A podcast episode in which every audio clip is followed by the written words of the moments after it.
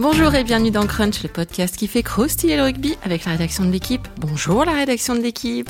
Bonjour. Bonjour. Bonjour. Alors cette semaine, pas de podcast, non? Sur la proposition de Clément Dossin, cette semaine, on podcastre.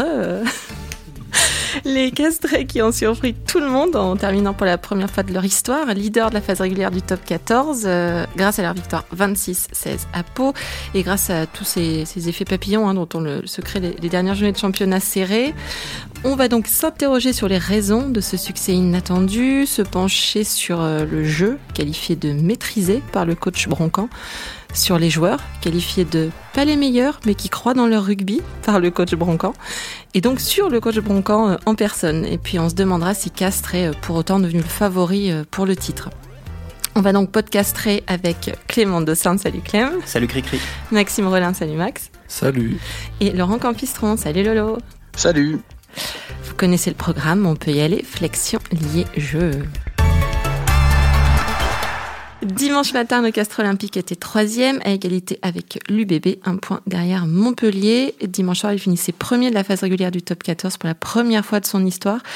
On doit bien dire qu'on les a pas forcément euh, vus arriver, les Castrets. Euh, même s'ils ont fait une, phase retour assez folle, hein, on, a, on a vu avec euh, 10 victoires et 3 défaites, jamais ils n'ont été mieux classés que troisième. Et pim, leur victoire à Pau, conjuguée aux défaites euh, des deux leaders euh, Montpellier et Bordeaux, les envoie direct à la première place.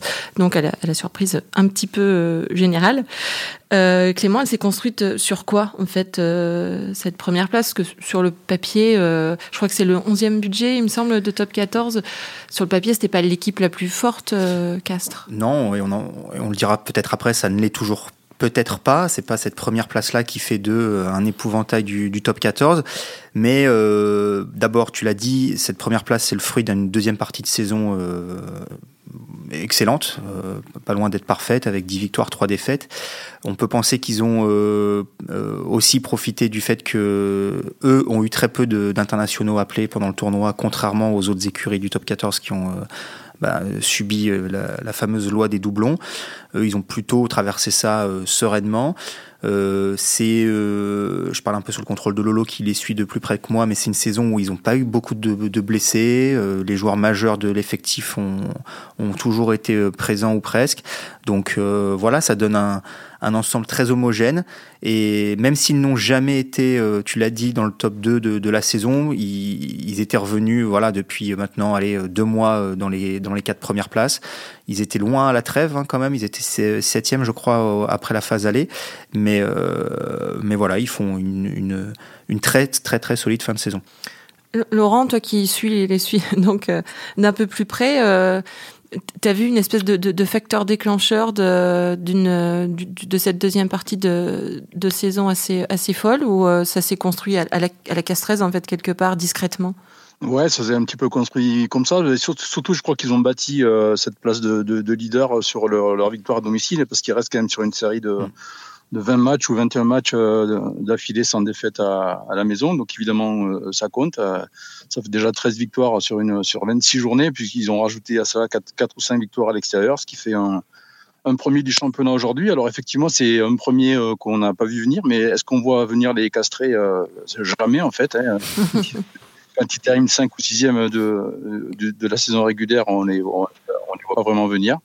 C'est un petit peu leur, euh, leur marque de fabrique. Là, la, différence, effectivement, par rapport aux autres fois, c'est qu'ils sont leaders. Alors, comme l'a dit euh, Clément tout à l'heure, euh, ils sont ils ont ils sont pas arrivés premiers d'un concours de circonstances, mais en tout cas premiers d'un championnat où euh, où ben, les, meilleures équipes euh, présumées euh, jouent un tiers des, matchs sans, sans, leurs internationaux qui, partent pour pour jouer soit la, tournée d'automne soit le tournoi de destination ils ont profité de ça. Et puis il y a aussi une, une différence, euh, contrairement aux, aux, provinces irlandaises qui misent tout sur le, le, top 14, sur le pardon, sur la Coupe d'Europe. Le cas, celui, c'est exactement l'inverse. Ils misent tout sur le top 14 et ce depuis des années. C'est-à-dire que la Coupe d'Europe, ils la, ils la prennent pas par-dessus la jambe, mais pas loin. Il n'y a qu'à reprendre les compos d'équipe euh, cette saison des, des quatre matchs de la, de la, phase de, de, la première phase pour voir qu'ils ont joué avec une équipe. Euh, c'était même pas un, un turnover massif, c'était une, une, équipe B à chaque fois. Ce qui les a pas empêchés de, de rivaliser, puisqu'ils mmh. étaient pas loin de, de, gagner des matchs euh, face au Harlequins et au Munster à chaque fois. En tout cas, à l'arrivée, ça leur permet de, de conserver des joueurs au frais. Et c'est peut-être pour ça qu'ils n'ont pas eu des, périodes d'inconstance ou d'irrégularité qu'ont connu d'autres cadres du championnat, comme Toulouse, Bordeaux ou, d'autres. C'est quand même la seule équipe euh, des, équipes françaises euh, à disputer la, la Champions Cup qui ne s'est pas qualifiée. Donc forcément qu'à un moment ça doit ça doit jouer.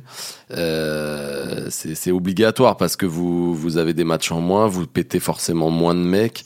Euh, donc à un moment euh, forcément que de ne pas avoir joué à fond cette compétition, bah, ça aide. Après, je pense que si les Castrés nous écoutent, ils vont bondir parce que euh, je rejoins Lolo. C'est vrai que quand on voyait les compositions d'équipe, on se disait, oh, ils abusent, ils, lâchent encore le truc. Mais dans, dans, les, dans la réalité de leur match, ils ont fait des énormes matchs. C'est-à-dire qu'ils ont. Mais ils étaient dans le coup à chaque fois. Ils étaient dans le coup à chaque fois. Ils se qualifier pour, pour pas grand chose. Ouais, hein. Ils ont chopé des bonus euh, à peu près partout. Même au Munster, ils avaient fait un match, euh, un match très solide.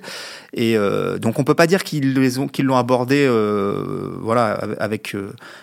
légèreté ou renoncement, cette Coupe d'Europe. Ils l'ont vraiment euh, bien joué et c'était presque pour eux euh, comment dire, un crève-cœur parce que euh, si on compare par exemple à une équipe comme Montpellier qui avait pris 5 points sur tapis vert contre le Leinster, eux ils ont jamais bénéficié de, de, ce genre de, de petits coups de pouce, on va dire, de l'EPCR. Donc ils ont, ils ont joué vraiment leurs 4 matchs. mais c'est vrai que après, pour le coup, en phase finale, donc ils ont joué, je sais plus, ils ont joué un match de challenge, je m'en souviens même plus tellement c'était insignifiant. Et donc ça fait bah, maintenant deux mois et demi, trois mois que à intervalles réguliers, ils ont semaines de, repos puisqu'il n'y a pas eu de quart de finale, il n'y a pas eu de demi-finale, il n'y a pas eu de finale de Coupe d'Europe. Et Pierre-Henri Broncans en plein presque parce que là il dit que du coup il va avoir une, une coupure euh, avant, euh, avant de jouer sa demi-finale. Alors c'est assez marrant parce que généralement, les clubs qui sont qualifiés en barrage disent Ah, gna gna, on voulait euh, jouer la, la, la, demi-directe. Et ceux qui sont qualifiés direct en demi disent Ah, gna gna, on voulait jouer le barrage. Donc c'est assez, assez, drôle. franchement, dans la position de casse, ça peut s'entendre parce que euh, Combezou le disait la semaine dernière euh, en conf de presse, je crois. Il, disait Voilà, moi, franchement, j'en ai marre là. J'ai l'impression qu'on joue jamais. ils ont joué contre Perpignan, puis ils ont une semaine de, de, de trous. Ils jouent à Pau, ils ont de nouveau une semaine de trous. Et c'est vrai que c'est difficile pour. voilà la, fameuse, le fameux rythme de, de la compétition, d'avoir ces, ces, creux euh, chaque semaine. Mais à l'inverse, je pense qu'une équipe comme La Rochelle aurait bien aimé avoir une semaine de, de creux. Mais parce qu'elle, elle n'a pas débranché comme le Stade Toulousain quasiment depuis, euh, mhm. depuis janvier, quoi. Donc, euh, oui, c'est pas la même. Ça râle tout le temps. Ça joue trop, ça joue pas assez. Ah bah après, La Rochelle et Toulouse avaient qu'à se qualifier directement, ce qu'a réussi à faire Castres. Mais, Après, moi, ce que je voulais souligner sur Castres, c'est quand on regarde un peu plus en détail leurs leur résultats, c'est surtout que c'est l'équipe qui a été la plus régulière. Euh, toutes les équipes qui sont qualifiées là pour la phase finale, elles ont toutes eu une sorte de, de, trou. Euh, on se rappelle du Stade Toulousain qui a perdu 7 euh, matchs consécutifs. Idem pour Bordeaux, je crois, qui fait 9 défaites en 10 matchs. le Stade Rochelet a eu un début de saison un peu un peu compliqué. Le Racing a eu un trou de 5 matchs puis en a regagné 5. Toutes les équipes sont passées par des phases un petit peu un petit peu compliquées. Eux non, et là, ils sont sur une très bonne dynamique de fin de saison. Après, je mettrai un petit bémol sur le côté surprise.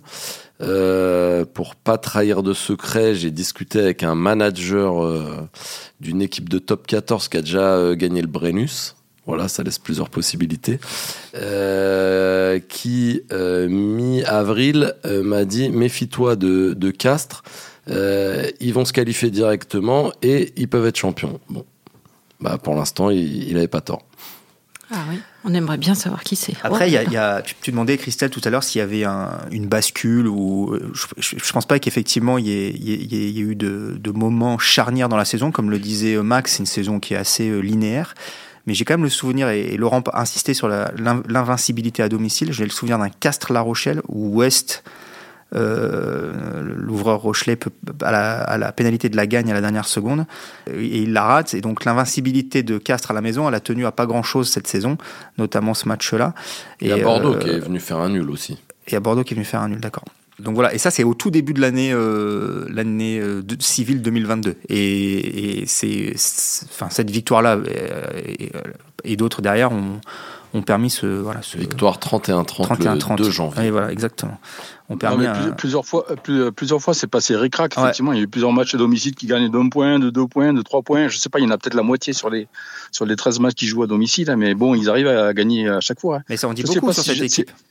Ah, tout à fait, ouais. Je sais pas si ça, c'est déjà arrivé dans l'histoire du top 14, faudra regarder, mais là, on a quand même un premier de la saison régulière qui est 9 attaque du top 14 et 6 défense du top 14. Ouais.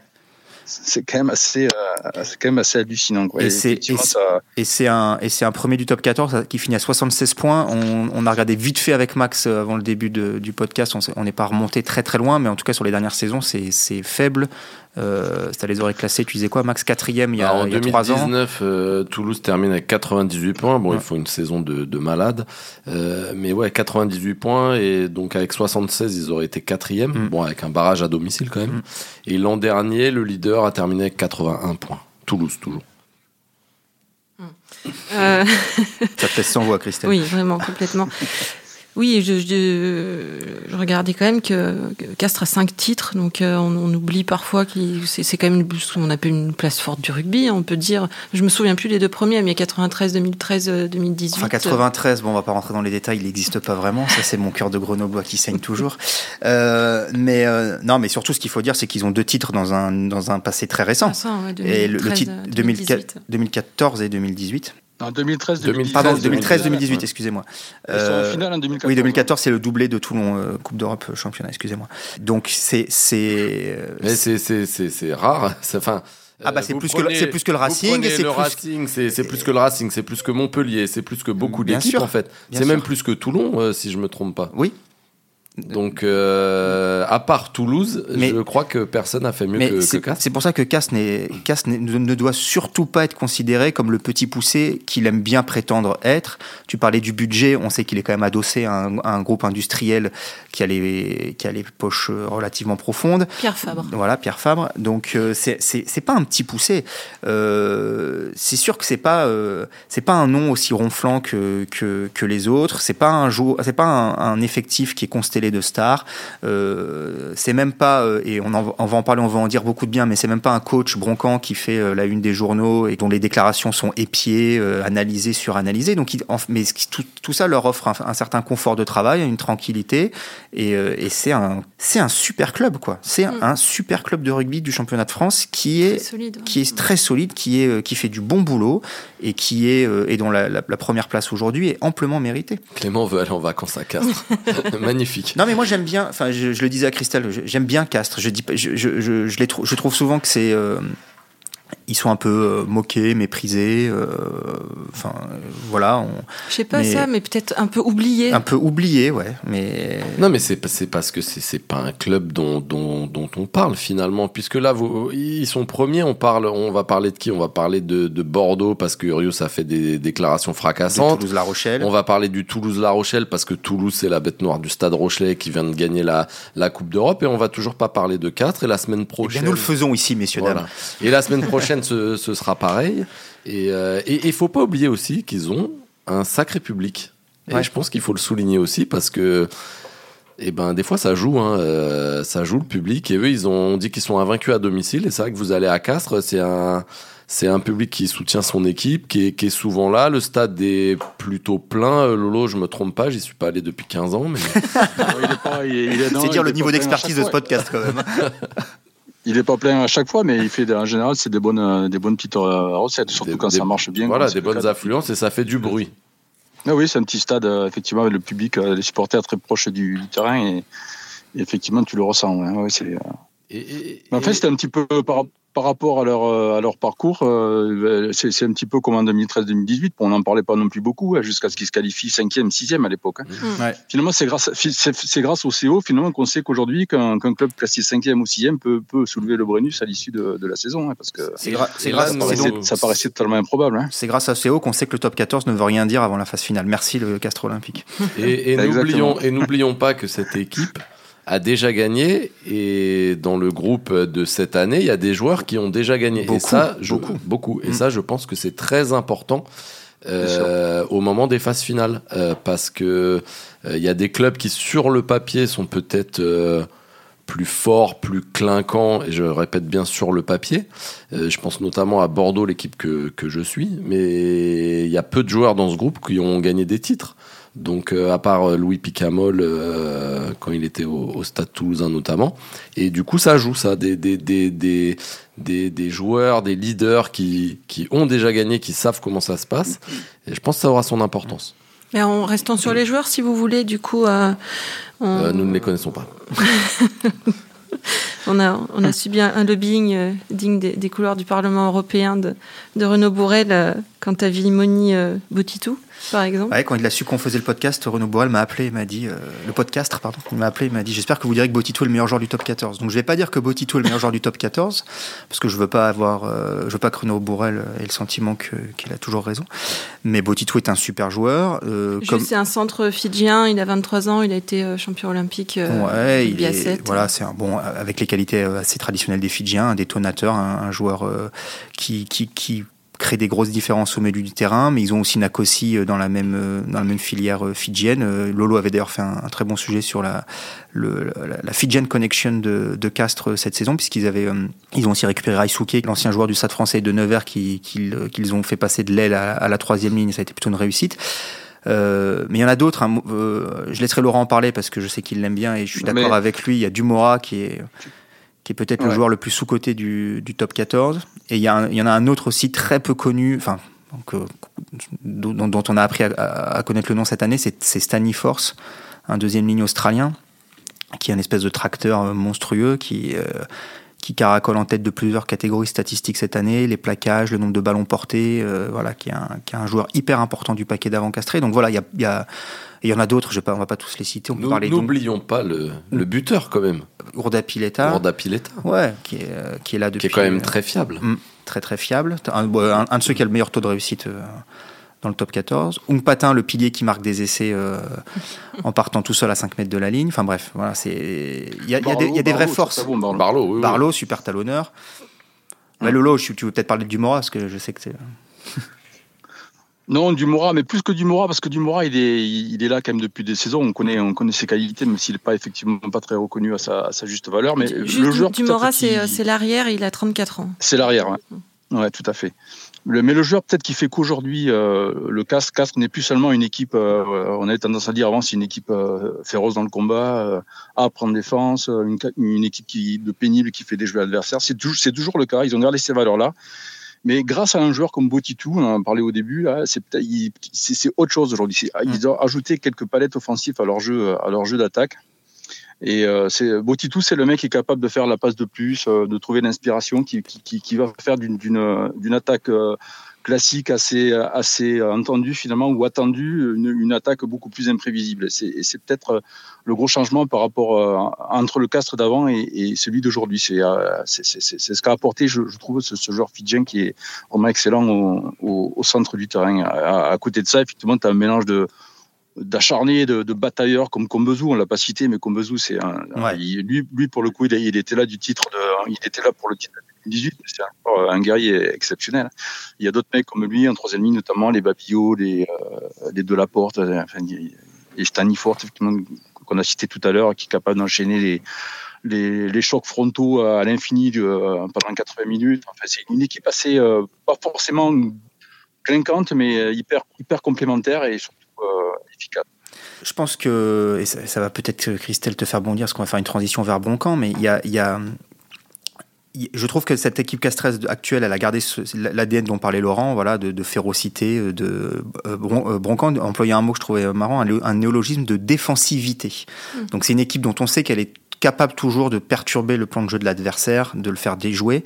Euh, mais voilà, Laurent l'a dit, euh, tout en y apportant aujourd'hui une palette offensive peut-être un petit peu plus élaborée que ce qu'elle était encore il y, a, il y a quelques années. Elle se repose aussi sans doute moins sur sa charnière cocotte qui ne joue quasiment plus en, ce moment, Urda Pileta, qui était pendant quand même très longtemps, euh, enfin voilà, qui, était un peu le, le les, maîtres à penser et, à jouer de cette, équipe et, et, organiser beaucoup beaucoup le jeu autour d'eux avec beaucoup de jeux au pied, peut-être un petit peu moins aujourd'hui.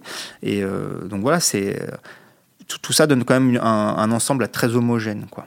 Et Cocotte, euh, parce que c'était quand même un peu la, la star du, du, du club. Euh, ouais, bah, c'est fini, il a 36 ans, lui, bah, à force. Il, là, là, il tire ses dernières cartouches, il arrêtera à la fin de la saison. Et dans la hiérarchie des demi de mêlée au club, il est passé derrière Fernandez, donc un, qui est un, un jeune demi de mêlée français qui, qui est très bon, et Arata, l'Uruguayen.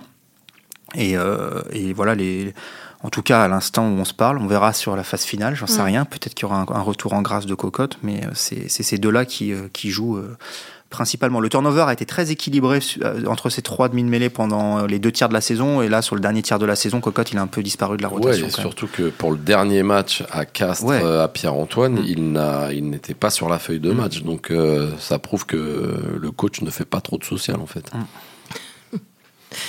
Lolo, Cocotte à, à Castres, c'est quand même un, personnage? Oh bah, Oui, oui, il est là, je crois, depuis 2011. Donc ça fait ça fait 11 ans au club. Lui, pour le coup, il a connu les, deux titres. Hein. Il a soulevé deux fois le, le Brennus. Euh, Celui de 2013, il lui doit en grande partie. Ouais, mm. c'est ça. et donc, euh, oui, c'est une figure, figure historique du, club, euh, évidemment. Mais c'est vrai qu'il n'a pas eu sa sortie à Castres. Il l'aurait sans doute mérité, mais c'est comme ça. Il est effectivement la, le jeu de la concurrence a fait que Fernandez et Arata lui sont passés devant.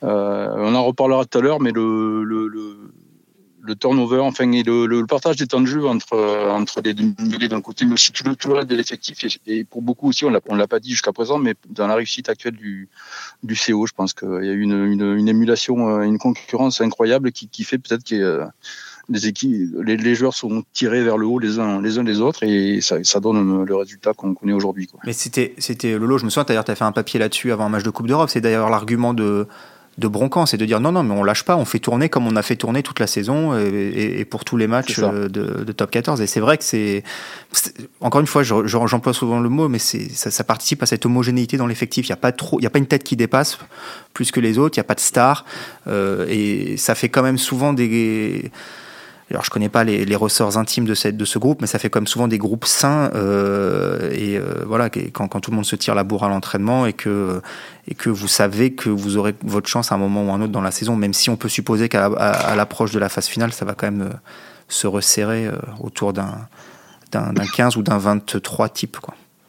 On passe au, au coach Pierre-Henri Broncan, ancien demi-mêlée, 48 ans, je reçois.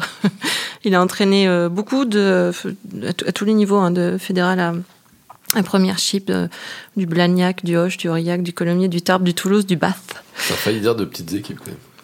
Ah non. J'étais pas loin. Jamais, parce qu'il n'y a pas de petites équipes. euh, avant d'arriver à Castres en 2020. Euh, alors là, il y a eu un scénario un peu particulier qui a fait qu'il est arrivé comme entraîneur des, des, des avants, qu'il a été propulsé entraîneur entraîneur en chef sur, euh, par, Pierre-Yves Revol, en fait. À la place de Reggiardo. ouais, qui est viré en milieu de saison, donc saison 2020-2021, la saison dernière, enfin celle d'avant. Celle d'avant, mm. ouais. Ils étaient en avant-dernier, je crois. Mm. Donc euh, il, est, il est passé là. Laurent, il est, euh, c'est quel genre de coach Pierre-Henri Broncan, c'est un peu, un peu à l'ancienne, moderne ouais, un, peu, un peu de tout. En fait, il, il, tire en fait profit de, de, de, ses multiples expériences à droite et à gauche. C'est quand même un entraîneur qui a, a fait euh, un paquet de, de, clubs, on l'a dit. Et notamment, il est passé deux trois ans à Toulouse euh, adjoint du Gomola. Après, il est parti en Angleterre. Il a, il, il a bossé à Basse. Donc, euh, et je crois qu'on retrouve un petit peu toutes ces influences euh, différentes dans le jeu actuel de, du CO d'ailleurs. C'est-à-dire qu'on trouve, c'est un mélange de, de, rigueur, de pragmatisme un peu à la, à la britannique d'un côté, mais de, de notre, on sent le CO capable de déclencher des mouvements euh, détonnants, un petit peu à l'instinct, euh, des mouvements que ne réunirait sûrement pas le, le fameux jeu de main, jeu de Toulousain des, des voisins euh, de la ville rose parfois. Et donc tout, tout ça, ben, c'est le style Wonk, quoi, un mélange un petit peu de différentes influences à droite à gauche qui ont jalonné un petit peu sa carrière, sa carrière de coach. Quoi. Alors il, après, le, personnage a l'air un peu bourru comme ça, mais euh, pas, toujours très très souriant. Mais franchement, quand on a quand on a face à face sur des, entretiens ou des, on s'aperçoit que c'est un, passionné de rugby, euh, comme il y en a sûrement très très peu en, en top 14 aujourd'hui. Et il y a un fin connaisseur de, des joueurs qui jouent en France, qui jouent en Angleterre, qui jouent en Australie ou au fin fond de l'Afrique du Sud. C'est vraiment un mec qui connaît, euh, qui connaît son métier sur le, sur le bout des doigts. Et je pense que ça se ressent évidemment aujourd'hui à Castres. Il, a... il, a... une boîte secrète aussi, non? C'est quoi? Vas-y, Vas-y. Eddie Jones, non? Et eh oui. Oui, quand ah, il s'est rapproché d'Eddie Jones. Non, c'est vrai. Bah, je, je, pense que ça, ça doit l'aider quand même de, de, de d'échanger en direct avec un, coach euh, de la carrure euh, d'Eddie Jones, euh, qui est quand même passé par plusieurs sélections et qui a eu des résultats partout où, où il est passé, même s'il n'a pas été champion du monde avec l'Angleterre lors de la dernière Coupe du Monde. Je pense que ça doit être quand même un, un plus non négligeable pour lui. On explique juste, hein, pendant qu'il entraînait en, en, Angleterre, il s'est rapproché du sectionneur de de l'Angleterre, hein, puisque c'était là. Euh, mais vraiment beaucoup. Hein, un papier de, Dominique Sartel euh, l'expliquait euh, l'année dernière. Sur le, il y a des échanges quasi quotidiens. le titre, c'était je, lui parle de tout. Et, il, est, il est venu à Castres cette saison, hein, donc. Ouais, il, racontait même dans cette interview qu'il il, montrait à Eddie Jones ses plans de ses, programmations de la semaine. Euh, qu'Eddie Jones pouvait lui dire bah tiens là tu peux peut-être faire, peut faire ça plutôt que ça, etc., etc. Donc ça c'est sûr que c'est des, des, échanges très enrichissants. Euh, de manière générale, les coachs qui partent à l'étranger, euh, on l'avait dit avec Galtier ou, d'autres, ce, quand Je même. Je crois pas que Galtier fasse ça avec Christophe Furios, non. non. Mais ce, voilà, forcément s'enrichissent de, de, ces expériences-là. Euh, Bass, Lolo, tu parlais, tu parlais du pragmatisme anglais. Il faut savoir que Bass, c'est aussi, euh, il est réputé outre-Manche. Je ne sais pas si c'est encore le cas. Très, j'ai pas vu Bass jouer depuis un petit moment, mais euh, est réputé pour être un peu le Stade Toulousain de, de, de l'Angleterre. Quoi, c'est une équipe où, où, la culture du jeu est très forte. Donc euh, voilà, ça, ça, aussi, ça a dû euh, le, le va continuer de, de, de, façonner ses idées sur euh, sur le jeu. Moi, je note un truc quand même, c'est que globalement euh, ça se passe bien là où il, entraîne. Tu l'as dit, Christelle, il, reprend le, prend Cast 13e euh, à la trêve euh, de la saison 2020-2021. Il les amène à une 7e place. C'est un peu le même cas de figure que cette année avec une, phase retour monstrueuse. Ils échouent d'un rien pour la qualif. ils, battent, ils Toulon, je me souviens, lors de la dernière journée en leur mettant quasiment 50 points. Bon, finalement, ça suffit pas, mais ils étaient, ils étaient revenus dans la course à la qualif. Tu parlais de Blagnac. Je le sais parce que j'ai un pote qui jouait avec euh, sous ses, c'était son capitaine d'ailleurs, qui jouait sous ses ordres à cette époque-là. Salut Andrew, euh, qui fait monter de Fédéral 1 à Pro D2. Bon après il s'en va, mais pour rejoindre Hoche, mais euh, voilà c'est ça a l'air de rien comme ça, mais c'était encore une réussite. Euh, et, et, de ce qu'on de ce qu'on m'en disait en tout cas à l'époque, c'était un plaisir d'être joueur sous ses ordres. Voilà, c'était c'était vraiment très intéressant, très stimulant. Donc, euh, donc voilà, c'est quelqu'un qui réussit. On l'a dit, on l'a dit en introduction, qui n'a pas le, c'est pas Mola, c'est pas Urios, c'est pas euh, Garbajosa, parce qu'il n'a pas non plus un passé de joueur euh, très euh, flamboyant, on va dire, mais c'est c'est quelqu'un qui est en train de, de, poser sa patte sur ce club et de, de se faire. Un... Enfin, le nom il existait déjà, hein, puisque Broncan c'est aussi un fils d'eux, donc voilà, c'est une légende de, de Hoche, mais c'est c'est quelqu'un qui, ouais, qui, qui, qui, prouve que son travail est, excellent. Quoi. Du coup, si on se projette sur la, phase finale, euh, ça, ça, dit quoi enfin, Déjà, Castres jouera la première hein, demi-finale le vendredi. Face à Toulouse ou le Stade Rochelet. et ça peut être la violence si c'est le Stade Toulouse. Mm. Puisque je rappelle que Castres a pris une valise, enfin, et encore, je pèse mes mots, 41-0 à Toulouse. Non? Cette saison? Cette saison. Oui, c'est ça. Donc, euh, à l'automne, ouais. Voilà ça, ça peut planter le décor. Bah, en fait, euh, on l'a un peu dit déjà. C'est très paradoxal, je trouve, pour Cass cette première place. D'abord parce que euh, ça les oblige à une semaine de repos qui n'était peut-être pas prévue dans leur plan et qui n'est pas n'est pas forcément pour eux un avantage. On l'a dit parce que le le rythme, etc., etc. Ouais. Euh, enfin, si Toulouse euh, pète Ntamak ou Dupont ou je sais pas qui contre La Rochelle, je vais y venir. Mais euh, ils vont peut-être ramasser les morts en demi-finale parce que le, Toulouse-La Rochelle de samedi va être euh, une finale avant l'heure avec un engagement terrible. On, voilà, on sait qu'il y a, c'est pas un passif parce que c'est pas la question, mais on a une rivalité très forte depuis les deux finales de l'an dernier entre les deux clubs. Et les Castrés vont arriver là peinard après euh, après une bonne semaine de repos, même si je pense qu'ils vont faire des gros gros entraînements là en fin de semaine. Euh, et donc peut-être qu'ils vont aller pêcher tranquillement le, survivant euh, qui, qui, arrive en, pour le coup en bout de cycle, hein, que ce soit enfin en bout de, en, bout de oui de, cycle d'essorage, que ce soit La Rochelle ou Toulouse. Peut-être pas autant quand même parce que Toulouse euh, a pas été au bout de la Coupe d'Europe, a pu quand même souffler un tout petit peu. Et une semaine de repos. Ouais, et récupère quand même pas mal de joueurs. Mais avec 12 interna enfin, 10 internationaux qui ont marné comme des tarés tout l'hiver, bon, c'est pas, c'est pas simple. C'est pas simple. Donc, euh, donc c'est pour ça que je trouve que c'est. Je pense qu'il est trop tôt pour, euh, pour estimer que cette première place de la saison régulière fait de Castres un favori au titre. En tout cas, ça, ça, ça ne diminue pas leur chance, ça c'est mm. sûr. Ils sont déjà en demi-finale, donc euh, c'est clair. Mais voilà, on, on, on, verra. On verra ce qui, ce, qui, ce qui sort de ce qui débouche de ce, de ce Toulouse-La Rochelle d'abord. Laurent, euh, on en pense quoi du côté de... sur, le, sur, sur, sur, le, sur le papier, c'est vrai que là, on a tendance à se dire que quand même Castres face à Toulouse ou, ou La Rochelle, d'ailleurs, les deux, hein, ils ne partiraient pas favoris. Mais la particularité du, du CO, c'est que c'est une équipe qui est capable de, de d'élever son niveau euh, en fonction de l'événement euh, en face quoi. Et donc en demi-finale on, personne ne va sous-estimer cette équipe ça c'est certain ah, euh, surtout pas depuis Toulouse, Toulouse a, voilà Toulouse, a déjà perdu contre eux plusieurs fois effectivement ils ont pris ils ont gagné ils ont gagné 41-0 le match aller mais ils ont quand même perdu à Castres euh, début avril, à un moment où Toulouse avait vachement besoin de points, ils étaient dans l'urgence, il leur fallait absolument un résultat. Ils, avaient envoyé l'équipe, euh, type d'ailleurs à Castres et ça les, ça les avait pas empêchés de perdre 19 à 13, je crois, ou un truc, euh, comme ça au match retour. Donc c'est une équipe hyper dangereuse et elle le sera encore plus évidemment avec en phase finale avec des matchs prêts comme, comme ils adorent faire. Hein. Voilà, Castres c'est un petit peu le bandit masqué, quoi, celui qu'on n'attend pas et qui, qui le jour J rafle la mise euh, à chaque à chaque fois presque en tout cas. Ils n'ont pas trop de déchets quand même en phase finale depuis sur les dix dernières années. Effectivement, ils perdent une finale en 2014, mais euh, après. Euh, ils, ont quand même gagné deux. Et puis les autres années, j'ai pas l'impression. Souvent, ils n'ont pas été qualifiés. Hein. Ils ont sur les dix dernières années, je pense qu'ils ont dû se qualifier quatre ou cinq fois maxi. Quoi. Mm.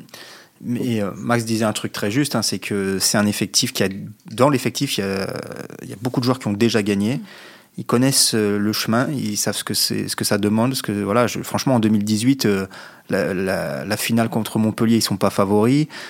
Euh, le Racing en demi, de mémoire, je me souviens plus. Le Racing, je crois, hein, le Racing en demi, non, Lolo, si je me souviens bien, ils sont pas favoris.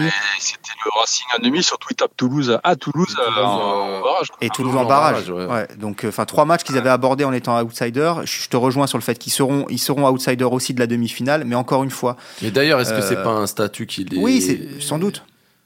Qui leur, qui leur convient? Ça, ça me fait penser à l'entraîneur de, Lyon, Lynn, qui disait que finalement euh, Lyon cette année préférait être dans la position du, du, chasse, euh, du chasseur.